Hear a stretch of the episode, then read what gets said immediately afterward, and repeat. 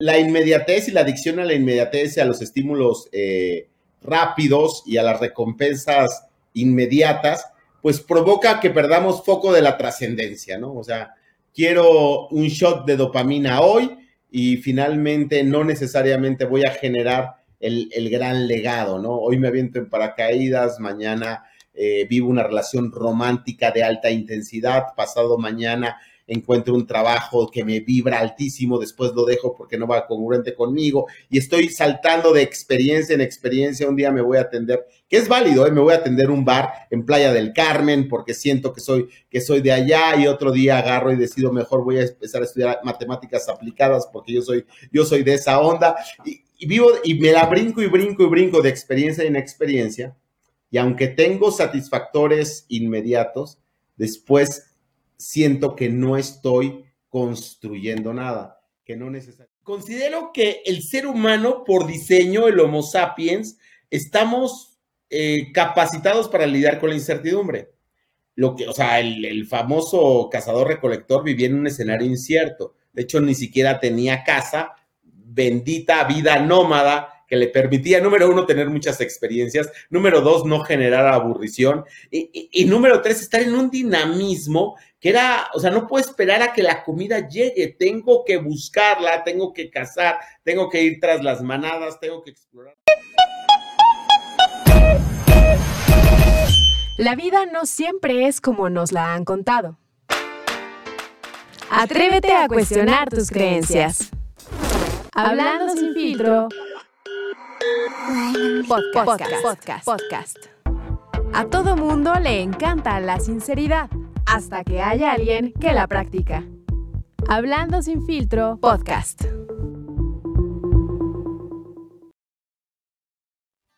Amigos, bienvenidos a su podcast favorito, Hablando sin filtro.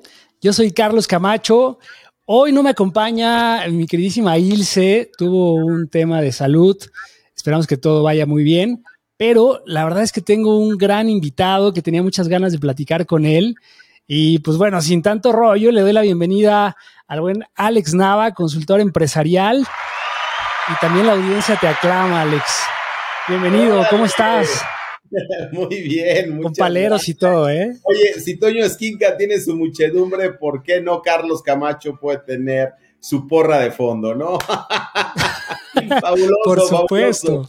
Qué gusto estar en Hablando sin filtro. Felicidades, Carlos, por el proyecto, por la consistencia en generar contenido, porque es una carrera a largo plazo donde se ve la vocación y las ganas de querer aportar riqueza a la comunidad. Felicidades y un gusto estar contigo.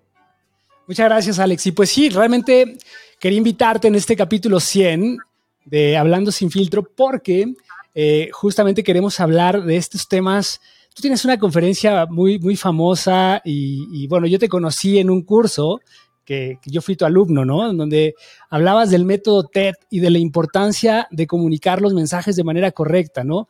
Y en esta conferencia tuya de Grita y Explota, en donde pues justamente hablas de la importancia de encontrar como este sentido, ¿no? De, de cómo llevar tus ideas y tu propósito de vida a un siguiente nivel y cómo a través también de la constancia, de la disciplina y de muchos otros factores, pues es, es importante también encontrar esa parte que, que tu voz interior a veces te, te, grita y de alguna forma el deber ser o el que no te atreves, lo dejas ahí un poco de lado, ¿no? Entonces en este espacio siempre hablamos de estos temas y pues qué mejor que, que traer al experto que nos cuente sobre esto. ¿Cómo, cómo ves? Sí, mi querido Carlos. Pues sí, efectivamente nos conocimos eh, ya hace algunos años en, esta, en estos entrenamientos del método TED. Me encanta el tema de la comunicación. Creo que el mundo está lleno de grandes ideas, pero si esas ideas no cobran vida a través de la voz y de una buena comunicación, se pierden. Y una buena idea que no es, que no es bien comunicada no sirve para nada, ¿no? Entonces, en el método te acuerdas que ayudamos a estructurar los pensamientos para que los mensajes vayan con claridad y con y con conexión y con simplicidad y lleguen a transformar la mente de la gente. Y precisamente en, temas de comunicación, una, una de mis pasiones por comunicar y por investigar primero es qué es lo que hace grande al ser humano, cómo, dónde está su grandeza, y cómo puede alguien liberar eso que yo estoy convencido que todos tenemos, que es una grandeza interna. Y de ahí surge Grita y Explota. Grita y Explota es, es el título de mi libro que publiqué en el 2019 y que se ha convertido, pues bueno, en una, en una conferencia que afortunadamente de manera recurrente he tenido la oportunidad de estar compartiendo. Y, básicamente la esencia es que, como bien lo dices, hay algo que nos grita en, nuestro interior que podamos serle leal, el grito de nuestra alma. Y yo hablo de que hay cuatro gritos que a todo ser humano, que a todo Homo sapiens, nos exige y nos pide que le hagamos caso. Nuestra alma, la de cualquier ser humano, nos pide, número uno, logra algo, logra cosas. Si va a hacer un podcast, logra algo. Logra llegar a una audiencia, logra impactar vidas, logra generar tantas, tantas reproducciones, logra. El ser humano nos pide lograr, a un deportista le pide lograr, a un empresario le pide lograr, o sea, logra. Segundo grito, crece. Puedo lograr y puedo tener, por ejemplo, muchas ventas, pero si no estoy creciendo, me siento estancado. Qué, qué bueno que hay logros, pero quiero crecer, quiero aprender, quiero verme evolucionar, quiero ver que mi dimensión mental se enriquece. Segundo grito del alma es crece. Tercer grito del alma no solamente es lograr y crecer, sino además pertenece. Pertenece a una tribu. Pertenece a un espacio en donde puedas aportar, en donde te puedan enriquecer, en donde tus aportaciones tengan significado, en donde seas aceptado, aceptada tal cual eres, donde puedas ser vulnerable, un espacio donde te sientas seguro, seguro pertenece. Entonces, todos los seres humanos queremos lograr, queremos crecer, queremos pertenecer. Y el cuarto grito, queremos trascender. Queremos hacer que nuestra caminata sobre la tierra valga la pena, queremos dejar una huella, un legado, el famoso propósito. Y son los cuatro gritos del alma. Entonces, cuando somos leales a esos gritos, pues experimentamos plenitud. Cuando alguno de ellos no se ve satisfecho eh, por nuestra vida, entonces empezamos a experimentar frustración y el alma nos empieza a gritar, haz algo. Puedes estar logrando, puedes estar creciendo, puedes estar perteneciendo, pero si no estás trascendiendo, te dice, cambia de trabajo, cambia de vida, haz que tu vida valga la pena. Puedes estar trascendiendo, puedes estar haciendo algo muy noble, pero puede ser muy repetitivo y ya no estás creciendo, ya no estás logrando. Y dices, qué noble acción la que estoy haciendo, pero quiero hacer algo más, siento que mi vida es para algo más, puedo crecer, tengo talentos, tengo posibilidades de desarrollo y, dónde las puedo ejecutar. Y entonces, en la medida en la que somos conscientes de esos cuatro gritos y luego leales a ellos, es donde nosotros podemos liberar nuestra grandeza. Y de eso, eso es la esencia de Grita y Explota. Oye, Alexi, dentro de todo esto, o sea, y de tu experiencia también coachando empresas y a personas y en todas estas conferencias que tú dictas, o sea, porque es, importante, ¿no? Y a veces tú lo decías, de repente tú tienes una, eres una persona que logra, que alcanza objetivos, que se plantea metas ambiciosas, pero ¿qué pasa cuando y, a veces yo he visto personas que son súper exitosas, ¿no? Hay personas que tú ves y dices, tiene la vida perfecta, es súper exitoso, tiene todo lo que tú incluso quisieras alcanzar y de repente hablas con ellos y te dicen, es que no me siento feliz, hay algo que ya no está bien. Pensé que esto que yo había deseado, que era mi pasión, que tenía como en mente lograr, me iba a dar esa felicidad. Y de repente vivimos en un mundo donde nada es suficiente, ¿no? Y más en estos tiempos, donde la inmediatez nos gana, donde las experiencias... ¿Qué pedo con esto?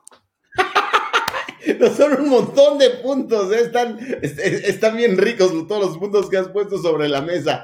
Eh, sí, número, a ver, número uno, la inmediatez y la adicción a la inmediatez y a los estímulos eh, rápidos y a las recompensas inmediatas, pues provoca que perdamos foco de la trascendencia, ¿no? O sea, quiero un shot de dopamina hoy y finalmente no necesariamente voy a generar el, gran legado, ¿no? Hoy me aviento en paracaídas, mañana eh, vivo una relación romántica de alta intensidad, pasado mañana encuentro un trabajo que me vibra altísimo, después lo dejo porque no va congruente conmigo y estoy saltando de experiencia en experiencia. Un día me voy a atender, que es válido, ¿eh? me voy a atender un bar en Playa del Carmen porque siento que soy, que soy de allá y otro día agarro y decido mejor voy a empezar a estudiar matemáticas aplicadas porque yo soy, yo soy de esa onda y, y vivo y me la brinco y brinco y brinco de experiencia en experiencia.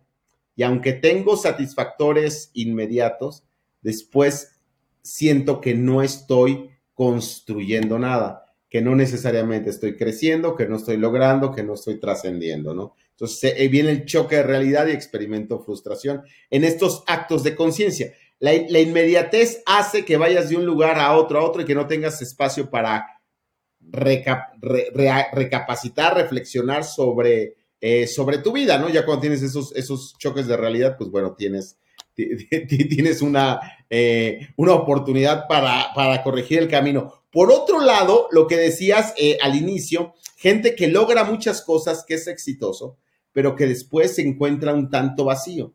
Y para mí es un tema de profundidad, de asumir que, que logrando ciertas cosas voy a estar completo y realmente no reflexionar cuál es mi gran propósito de la vida. O sea, encontrar tu propósito de vida es una de las cosas más desafiantes y profundas que existen. O sea, los filósofos debaten cuál es el propósito de la vida y no hay una respuesta simple para eso y no queremos que las personas respondan cuál es el propósito de la vida en general humana. Pero sí puedes responder cuál es tu propósito. Pero eso también requiere mucha conexión contigo. Si lo encuentras, entonces sí puedes buscar ser exitoso alineado a tu propósito. Cuando las personas consiguen cosas y de repente encuentran una frustración muy grande y dices, no era lo que imaginé, es que realmente no vivieron congruentes con lo que son, pero no porque no quisieran, sino porque se desconocen a sí mismos. Y entonces ahí es donde tienen la gran oportunidad, digo, de conectar con uno y decir qué es lo que verdaderamente me interesa a mí y cuál es mi propósito de vida, ¿no? Claro. ¿Y, qué, tips nos darías un poco para irlo encontrando? Fíjate que yo el otro día escuchaba una, charla de un psiquiatra español, eh, se llama Enrique Rojas, que habla sobre la voluntad, ¿no? Y creo que es algo importante en este tipo de situaciones, porque justo lo que comentaba respecto a la inmediatez y lo que nos acabas de compartir de este rush que de repente estamos buscando constantemente trascender y hacer como cosas demasiado grandes, de repente también nos perdemos en esa, a lo mejor en, ese, en esa exploración interna y en esta parte de, de que pues siempre la vida es como un trade-off, yo digo, ¿no? O sea, lo que tú ganas vas a perder algo invariablemente, o sea, siempre tienes tienes que dar, o sea, no hay como esta parte azul donde todo es perfecto, ¿no? Donde vas a ser feliz para toda la vida, porque también creo, no sé si, si lo has visto, pero esta idea de buscar la felicidad a veces, no sé si nos está haciendo daño o a qué le llamamos verdaderamente felicidad, si justamente son estos shots de dopamina constante o, o si verdaderamente el tema de la voluntad en donde ponemos nuestro enfoque en cosas que trascienden y que sabemos que podemos frustrarnos o dejar otras cosas de lado, pero por alcanzar esa grandeza interior, pues sería como una clave. No sé si tú tengas algunas recomendaciones, si hayas encontrado la respuesta a estas cuestiones filosóficas, como bien lo señalas desde tiempos aristotélicos, pero ¿qué, podrías decir de esto? Sí, o sea, hay, eh, digo, Enrique Rojas es un tipo súper profundo, ¿no? Y que te invita mucho a, a pausar y a conectar contigo. Y creo que el primer consejo eh, radicaría ahí espacio para conectar contigo. Creo que eh, hay una, unas ganas de conectar con el trabajo, de conectar con experiencias, de conectar con gente. Eh, habemos personas que nos gusta y disfrutamos mucho el contacto con la gente. pero una de las, de las rocas grandes en nuestra vida, de nuestras anclas de vida, eh, conforme estamos llenos de tanto estímulo y de tanto, eh, de tanto dinamismo de vida, es conectar con nosotros. Y nadie puede defender mejor ese tiempo que nosotros mismos. Eh, tomar un espacio para ti y sobre todo mi recomendación es para escribir. O sea, yo traigo siempre mi, cuaderno de, de, notas para escribir mis pensamientos, mis reflexiones, lo que descubro de mí, para cuestionarme. Cada, cada, llevo 15 años haciendo un ritual, todo primero de enero, de forma sagrada, me aparto cuatro horas, es como mi plan estratégico personal del año y este año no fue la excepción.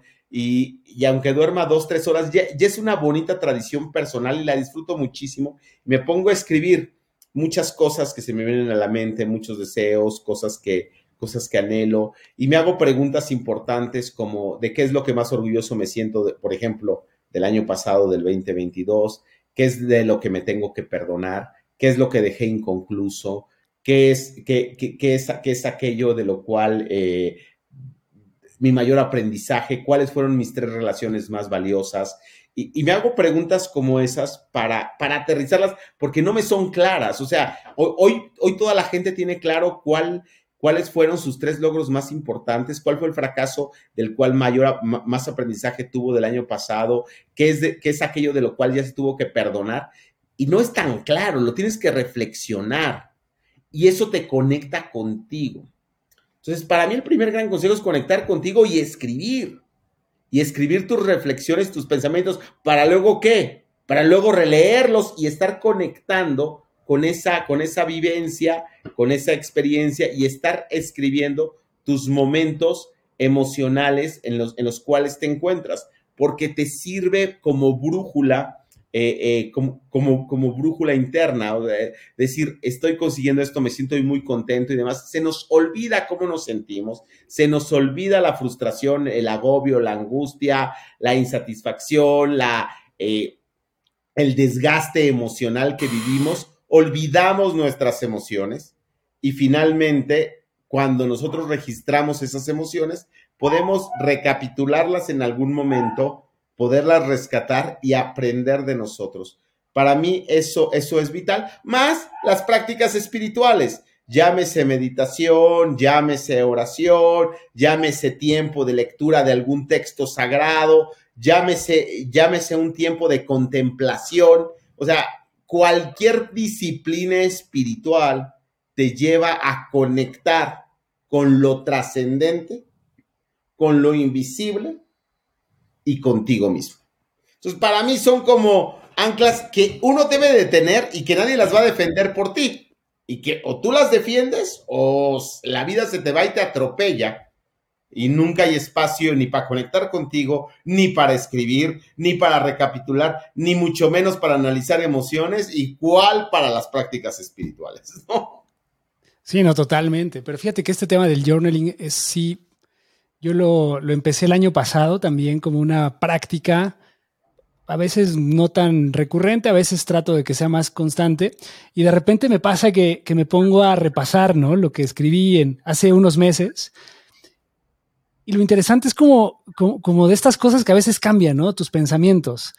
Y, y, mi siguiente cuestión es, ¿cómo también nos damos chance de en esa introspección, a veces justamente cuestionarte verdaderamente lo que, lo que verdaderamente tu grandeza interior te está pidiendo llevar a cabo, ¿no? Porque a veces nos clavamos en ideas preconcebidas o en estos paradigmas que creamos o en los que vivimos inmersos y creemos que pues ya tengo una carrera exitosa y a veces esto es parte de, este cuestionamiento. Tuve una, una, conversación con un amigo sobre estos temas de las crisis de los 40, ¿no? En donde parece que a los 40 tú ya, tu vida ya está hecha, ¿no? Donde prácticamente ya hiciste una carrera, y el punto en el que te encuentras pudiera ser que es tu punto máximo, porque a partir de ahí pudiera ser que ya empiezas un poco a descender, ¿no? Para prepararte a la jubilación. Y hoy estamos en una época que verdaderamente las expectativas de vida, creo, se han elevado. y hay gente que... ¿No te, da, te aspiras jubilar? Pues yo quizás ni aspiro a jubilarme, güey, porque ya no hay jubilaciones, ¿no? O sea, tienes que chingarle. o sea, ya no hay forma. Claro. Sí, sí, sí. Y, yo creo que efectivamente, o sea, la, vida va cambiando, o sea, la forma de vida ha cambiado tanto que finalmente este paradigma de 40, eh, aproximándonos a la, eh, a la jubilación. No, hombre, o sea, yo estoy, yo estoy a tres semanas de cumplir 50 y verdaderamente siento que ni siquiera he alcanzado el, a nivel profesional el punto donde yo quisiera y donde, y donde anhelo estar, ¿no? Y donde mi alma me exige estar. Eh, y, obviamente eh, tengo muchísimas ilusiones y me veo trabajando, digo, quizá no a los mismos ritmos, porque el cuerpo no te lo da, ¿no? Pero, pero sí hasta mis 80 años, o sea, sí me imagino, digo, el, tipo de negocio en el que estoy eh, me lo permite, pero también creo que la gran mayoría de los trabajos que finalmente se dan en toda esta ola este, de la industria 5.0 van a permitir que uno sea eh, activamente longevo, o sea, es decir, no solo longevo porque vamos a vivir 100 años, o sea, sino activamente, productivamente longevos, ¿no? Y, claro que eh, así, me, eh, así me visualizo, y es ahí razón por la que resulta ser todavía más imperativo tener una brújula interna y no tener miedo de a lo mejor descubrir a los 40 años que han dado medio errado y darle un giro, un giro a mi vida. Fíjate, eh, la segunda novelista más famosa de Inglaterra es Penélope Fitzgerald. La número uno es J.K. Rowling, autora de Harry Potter. La segunda novelista es, es Penélope. Pero Penélope empezó a escribir a los 55 años de edad. A esa edad decidió ejecutar la vocación de su vida. Imagínate los 55 años decir, quiero ser novelista. No, pues no, pues ya cualquiera dice a la mamá, oye mamá, ya como que se te pasó el tiempo, ¿no? No, recibió impulso, recibió impulso de su esposo y finalmente eh, sus obras son un hitazo. Penélope ya falleció, sin embargo, pues es un ícono en, el Reino Unido. Entonces, eh, me encanta el caso Penélope porque es alguien que redirige su vida ya a una edad bastante madura y es donde empieza su recorrido de grandeza. Conocemos al famoso cura Hidalgo por 120 días. O sea, la verdad es que todo lo anterior de Hidalgo era, era muy anónimo el asunto, ¿no? Pues, era un sacerdote y, digo, muy ilustrado y daba, eh, fue formado por los jesuitas y, y daba sus, este, sus sermones parroquiales, pero, pero lo conocemos 120 días ya los, y, fueron después de los 60 años. O sea, o, sea, o sea, el hombre encuentra su punto de inflexión después de los 60. Y, pero antes de los 60, o sea, si lo hubiera muerto antes de los 60, nadie sabría quién era Hidalgo, ¿no? Y, lo consideramos el padre de la patria. Podrá tener muchos, muchos retractores ese, ese título que se le ha dado históricamente, pero, pero, pero el tipo está grueso porque eh, encontró el momento preciso para, ¿no? Y si nos, y si nos vamos hasta términos de, los, eh, eh, de la literatura hebrea, hay, un nombre conocidísimo de nombre Moisés, que a los 80 años regresa de, de, de, estar pastoreando ovejas para querer rescatar a un pueblo y liberarlo de, del faraón y comienza toda una historia que hasta tenemos en películas llamada El Éxodo, ¿no? O sea, o sea pero el tipo tenía 80 años, según, según el relato, ¿no? Entonces, eh, eh, a mí estos ejemplos me, me, llaman la atención porque eh, verdaderamente, hablando de cosas que a ti te encantan, como romper las limitantes, las creencias y demás, no hay edad para uno ser leal a su alma y decir, es por acá, es por acá y demás. Yo soy ingeniero industrial y finalmente eh, me dediqué a, un rato a la ingeniería, después a las ONGs y después dije, lo mío, lo mío es la capacitación y quiero emprender. Tenía yo 35 años, eh, tenía dos hijos pequeños y uno de mis amigos me dijo, Alejandro, estás loco. La edad para emprender es los 25. Ahorita ya tienes hijos, empléate, dale de comer a tu familia y después vas con tus sueños de emprender a otro lugar. O sea, o sea, ahorita, ahorita la prioridad es ser responsable y no vengas con que vas a meter a tu familia en incertidumbre. y sobre todo porque tenía dos oportunidades de trabajo y él me estaba aconsejando que tomara una de ellas, la cual, era importante. Pero le dije, pero es que no me veo ahí. Digo, aquí no es de cómo te ves, tienes dos hijos que alimentar. O sea, no, no es que si te ves o no te ves, es responsabilidad de vida. y además me explicó todo lo complicado que era la consultoría, porque él también es consultor, pero él viene de, una, de, un apellido importante, que ha heredado una firma de consultoría ya por varias generaciones, y me dijo, aún a mí me cuesta un montón de trabajo, tú, dice, no tienes nombre, tu firma está recién creada, no hay forma. Y este, bueno, hoy nos reímos y me dice, te aconsejaría lo mismo, ¿eh? dice, qué bueno, qué bueno que te fue bien, pero te aconsejaría lo mismo. Dice, era una locura lo que estabas haciendo. Pero efectivamente, llegan momentos en donde necesitas ser, eh, ser leal, ¿no? O sea, y me imagino que te pasó a ti, o sea, este deseo de eh, hacer eh, el podcast y de generar contenido y de hablar de creencias. Eres mercadólogo, ¿qué hace un mercadólogo hablando de creencias? Y, todo, pues, no es que hace un mercadólogo, es, ese es Carlos Camacho, me imagino, que ha sido leal a lo que su alma le exige, ¿no?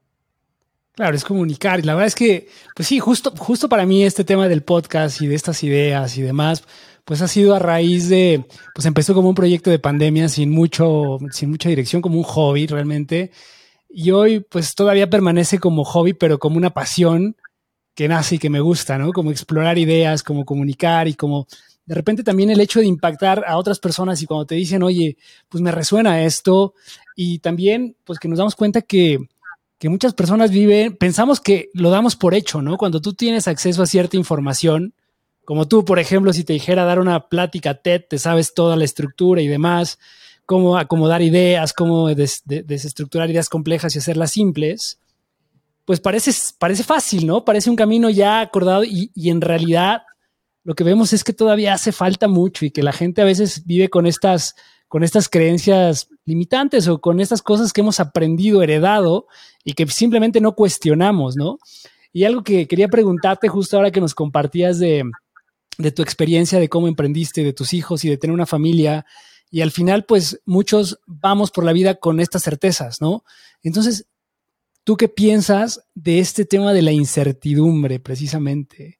O sea, ¿cómo, cómo lidiar con la incertidumbre en un mundo que cada vez nos damos cuenta que lo único que es es incierto, ¿no?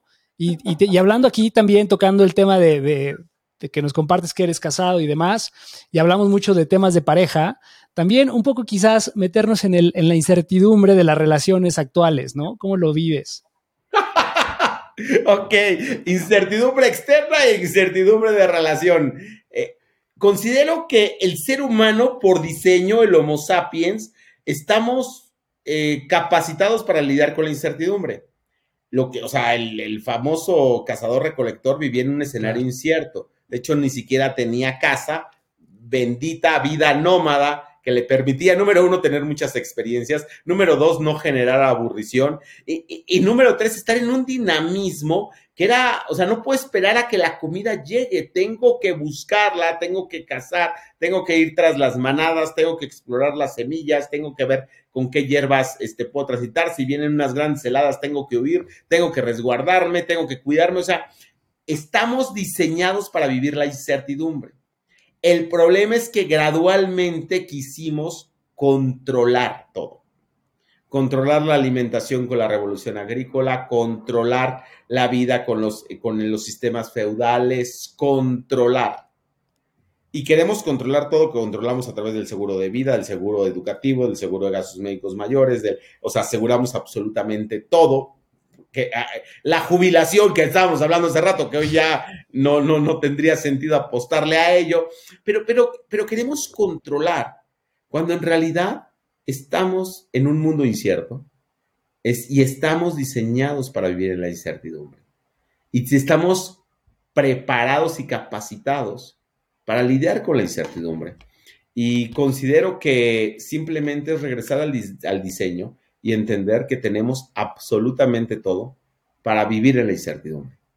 Verdaderamente. O sea, y, yo siempre lo equiparo y lo pongo en grita y explota, que tenemos que rescatar al cazador de mamuts que todos llevamos dentro y que, y que todos hemos eh, de repente inhibido pero finalmente somos cazadores, o sea, estamos diseñados para ir, para buscar, para alimentar. O sea, imagínate, imagínate un hombre cazador 20, este, del 20 mil antes de Cristo. Se os oye, ya cazaste hoy, pero no te preocupa cómo va a ser pasado mañana y si tienes una enfermedad y qué va a pasar con tus hijos y, si tu esposa finalmente tiene una fractura aquí en, los valles, ¿y qué va a suceder si, este, si el frío baja? O sea, o sea no inventes, o sea, o sea los, los tipos tienen una capacidad, yo sí creo que tenían una capacidad de mindfulness tremenda, o sea, conectaban con el momento, con el hoy, disfrutaban, hacían la fogata, se reunían, bailaban, tocaban tambores, hasta pintaban las pinturas rupestres decía, vámonos, lo que sigue, ¿no?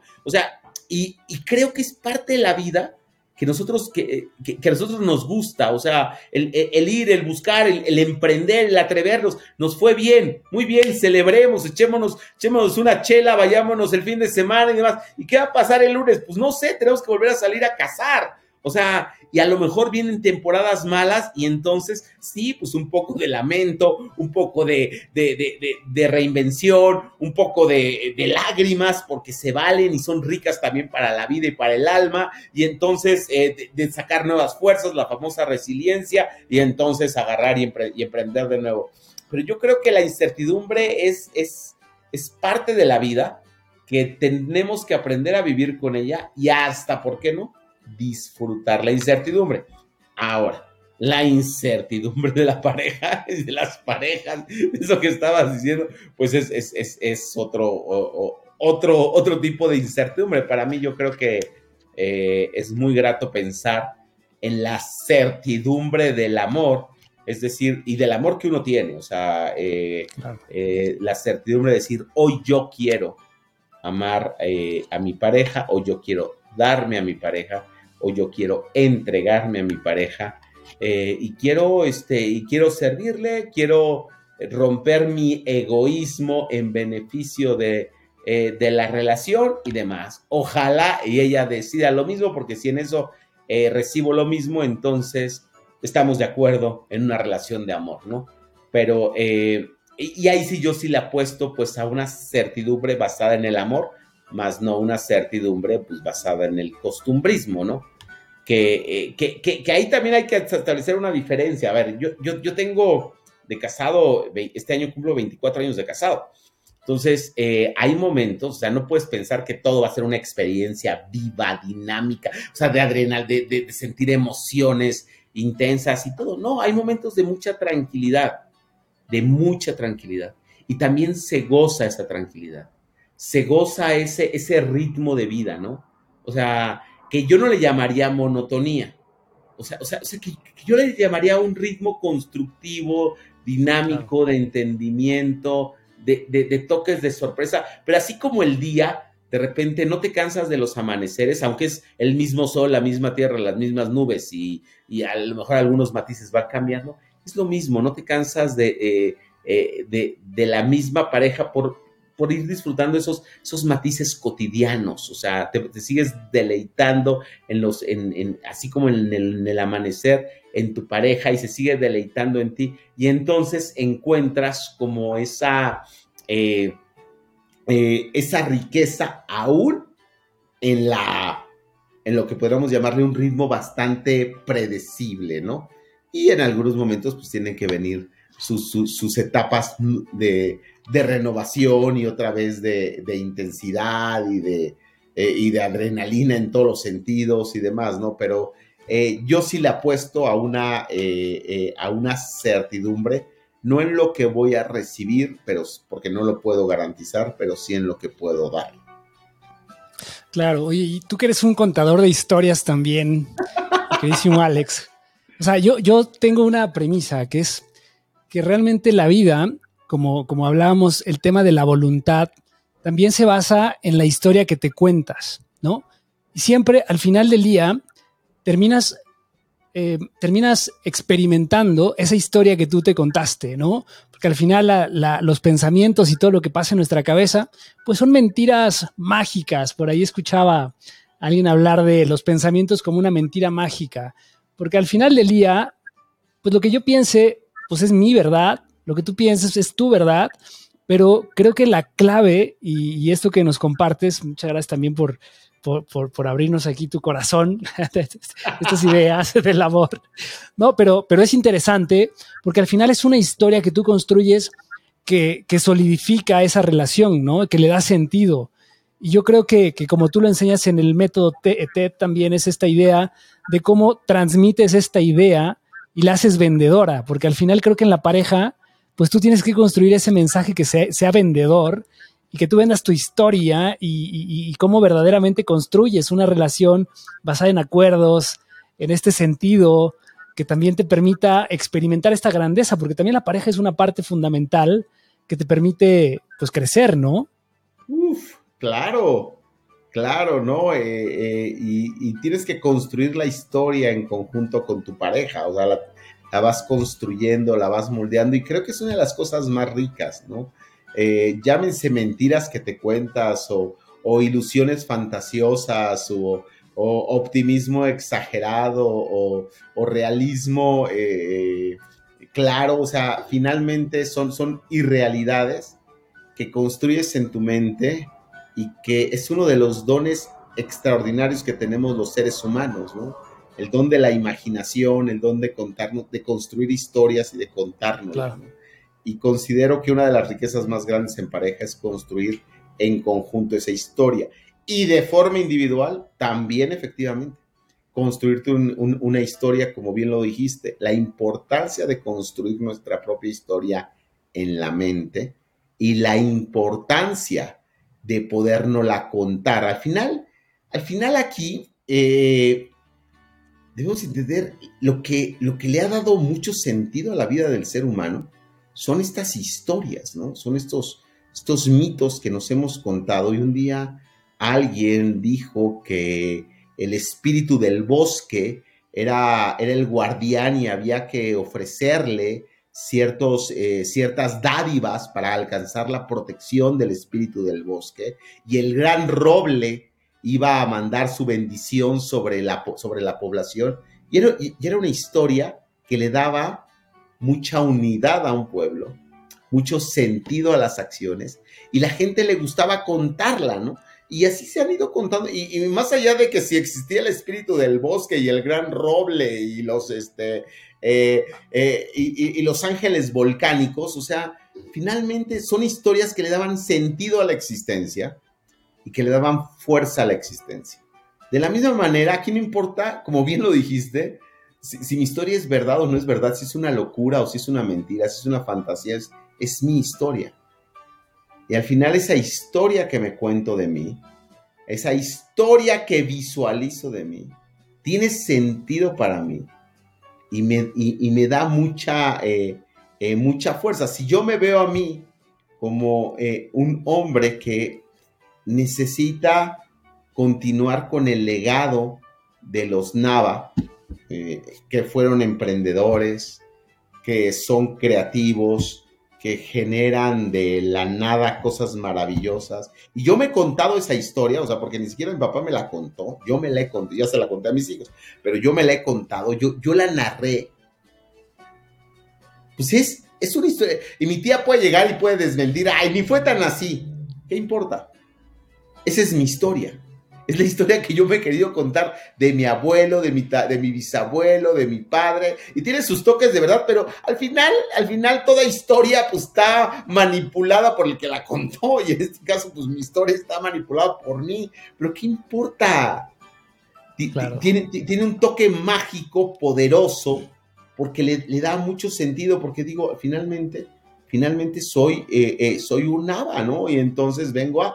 Y por el otro lado, después de, eh, eh, también me he contado la historia de, eh, del padre que, que, quiero ser y que he buscado ser. Y también me cuento, me, cuento la historia del consultor que quiero ser. Y me cuento la historia del, del profesional que quiero ser. O sea, y me la cuento. Pero esas historias al final radican en mí, en mi imaginación, y, me, le dan mucho, mucha brújula a, mi vida, ¿no? Eh, y, le, dan mucha fuerza. Entonces yo creo que esta capacidad que tenemos de contarnos historias es un don extraordinario que debemos aprovechar y que las historias deberíamos también contarlas continuamente por todos lados porque, porque le, le dan sentido. La historia de la empresa, la historia de tu podcast, la historia de tu familia, la historia de tu mascota, la historia tuya como amo. Tú tienes una historia como amo de mascota, vida por ahí de tu mascota, este, pasearse por ahorita, por, este, por acá, ¿no?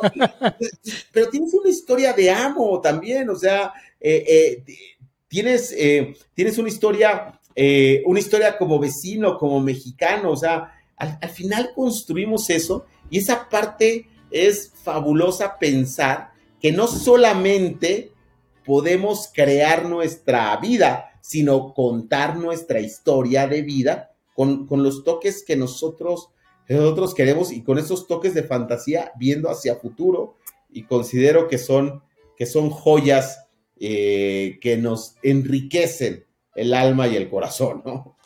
Alex, ¿cómo, lidiamos? O sea, justamente quisiera tomar un consejo tuyo, para ir eh, cerrando el capítulo también, es ¿cómo lidiamos con el síndrome del impostor, no? Porque al final lo que, lo que acabas de compartir me parece que es parte de ahí, ¿no? Al final es cómo le das significado a tu historia y cómo resignificas verdaderamente tu valor, ¿no? O sea, cómo verdaderamente te cuentas esa historia poderosa que transmite, que te hace, que, que te empodera de alguna manera, que te hace encontrar tu sentido y que tú puedes aportar algo en donde te encuentres. Pero muchas veces a mí me ha pasado infinidad de ocasiones cuando empecé con este proyecto y todavía a veces digo yo quién soy para andar comunicando y, que, sentirme influencer o lo que sea, porque pues al final como que tenemos este sesgo de hay muchas otras personas, como te decía tu amigo, ¿no? Pues ya hay consultores, ya empezaste tarde, ya no lo vas a lograr, dedícate a lo que ya haces bien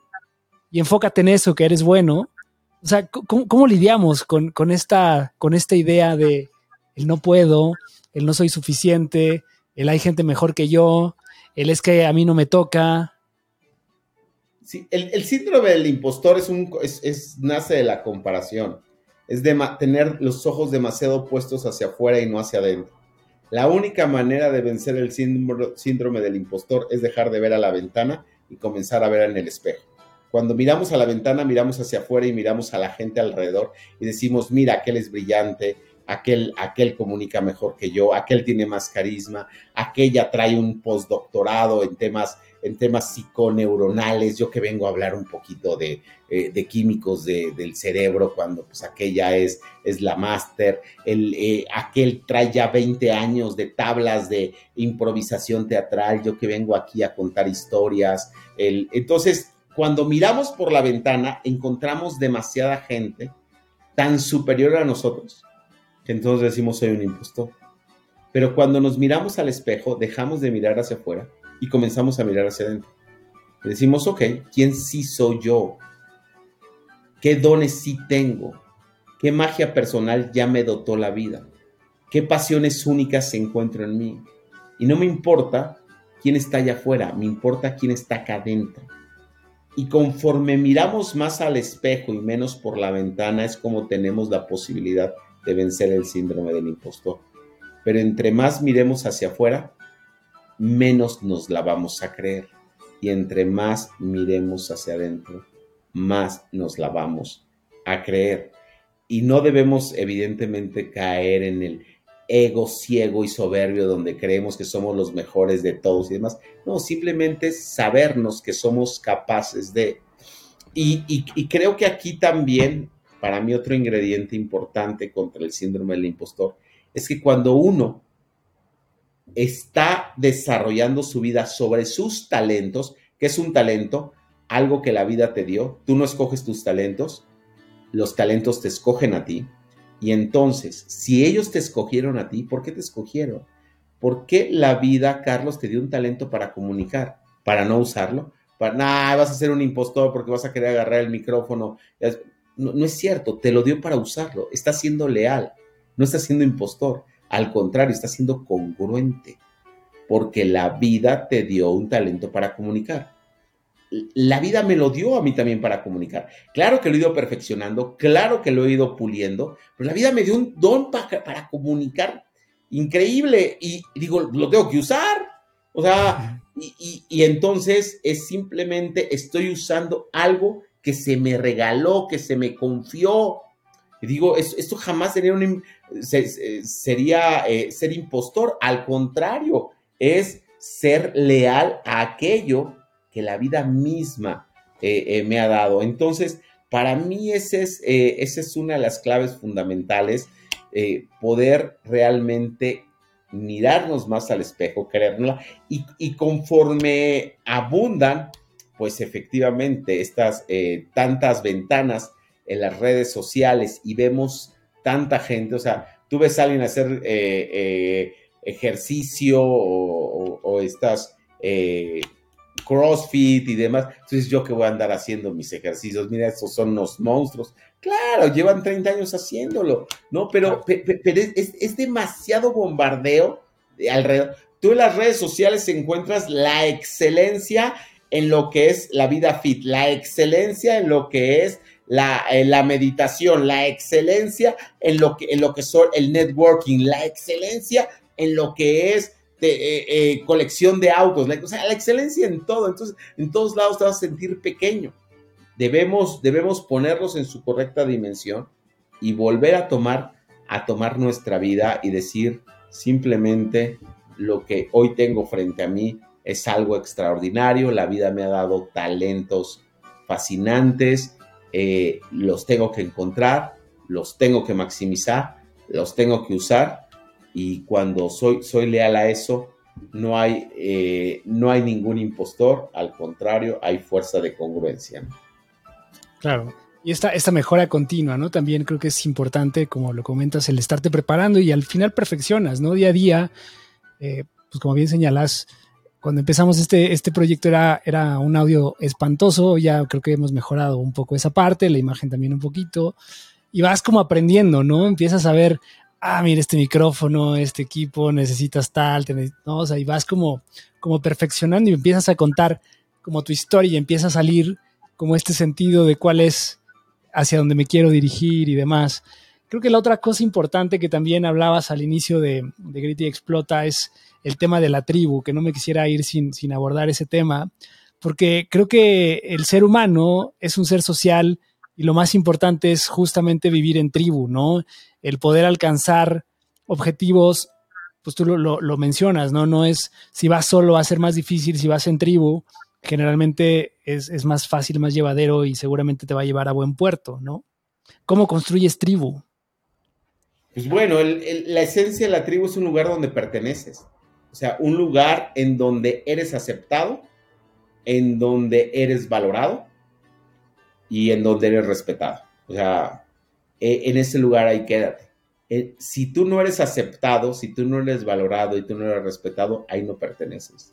Eh, si yo en este programa, en este diálogo contigo, Carlos, me he sentido valorado, aceptado, respetado, es indicio de, que puede ser una posibilidad de ir generando, generando tribu finalmente cuando encontramos, cuando encontramos personas que ni nos respetan o que no nos valoran o que no nos, o que no nos aprecian, en de ese lugar tenemos, tenemos que huir. Entonces vamos, vamos construyendo un lugar a eso y vamos dándole a la gente eso, aceptación, valía y respeto.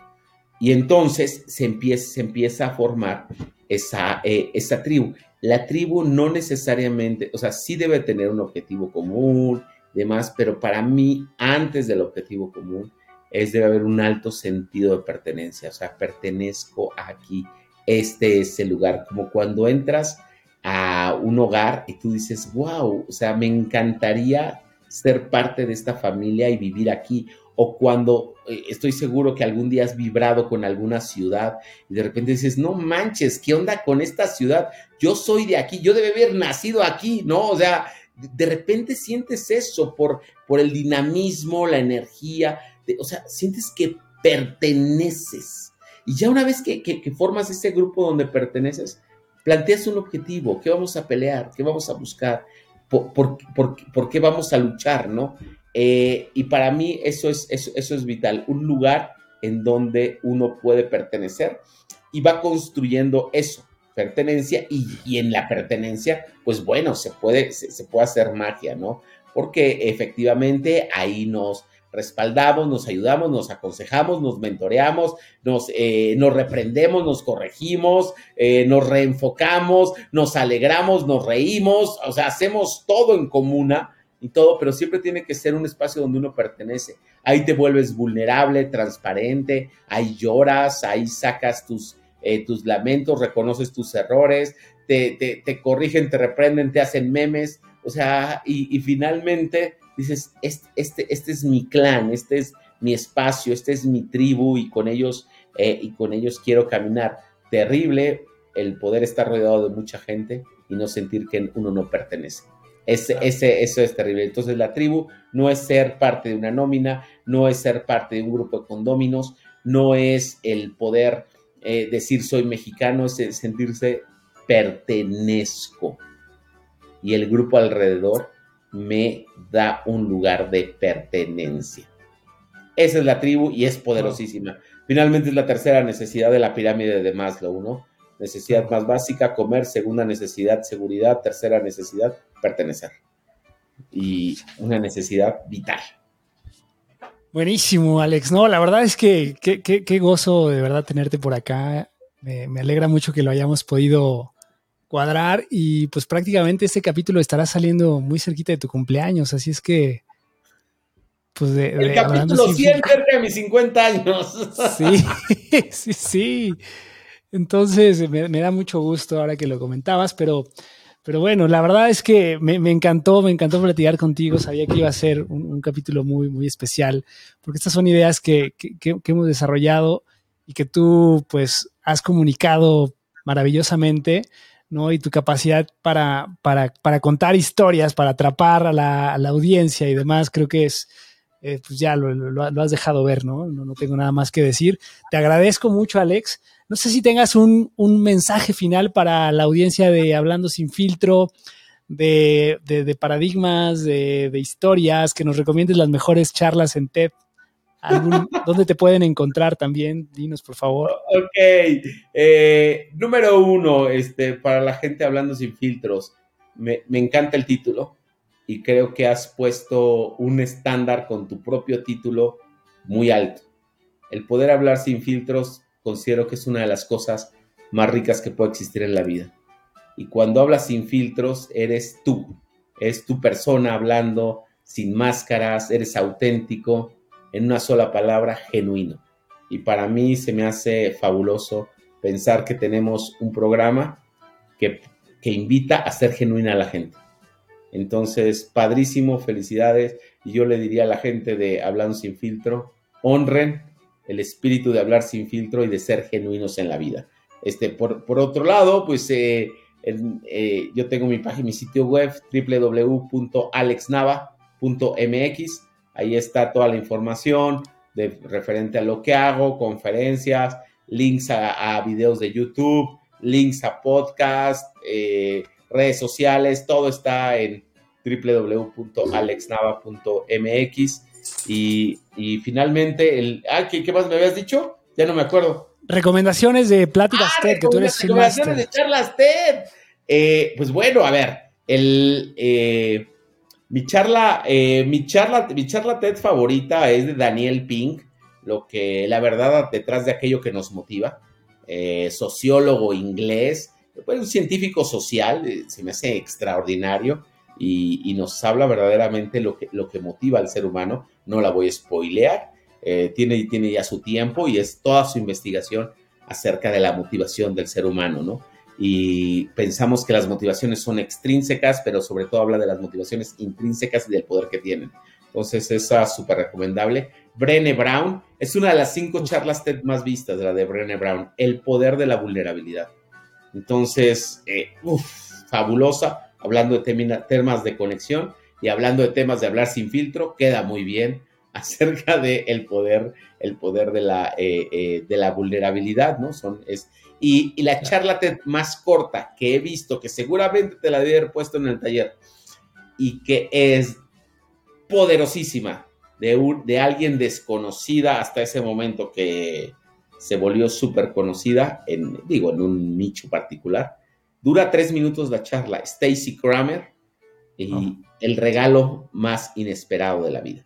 Eh, tres minutos dura y te deja helado verdaderamente por lo que dice. Hace una joya en tres minutos, ¿no? Stacy Kramer. Entonces son las, son las tres charlas TED que yo podría, que, que yo podría recomendar como obligadas. Las he visto, uff, múltiples veces.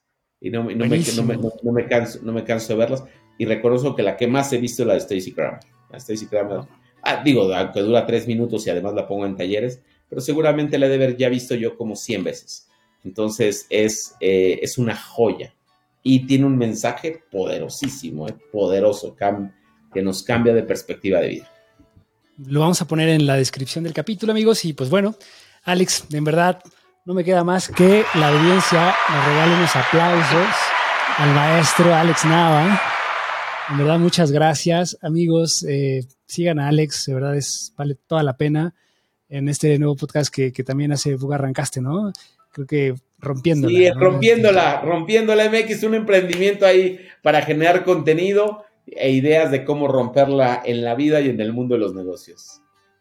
Buenísimo, Alex. Pues muchas gracias, amigos. Pues ya saben, síganos en todas las redes sociales, hablando sin filtro en Instagram, en TikTok, en YouTube. También pueden ver este video. En todas las plataformas de audio también estará disponible. Y pues nos vemos la próxima semana. Sin más, les deseamos que la pasen muy bien. Alex, muchísimas gracias y nos vemos próximo miércoles. Chao. Carlos, un abrazo, gracias.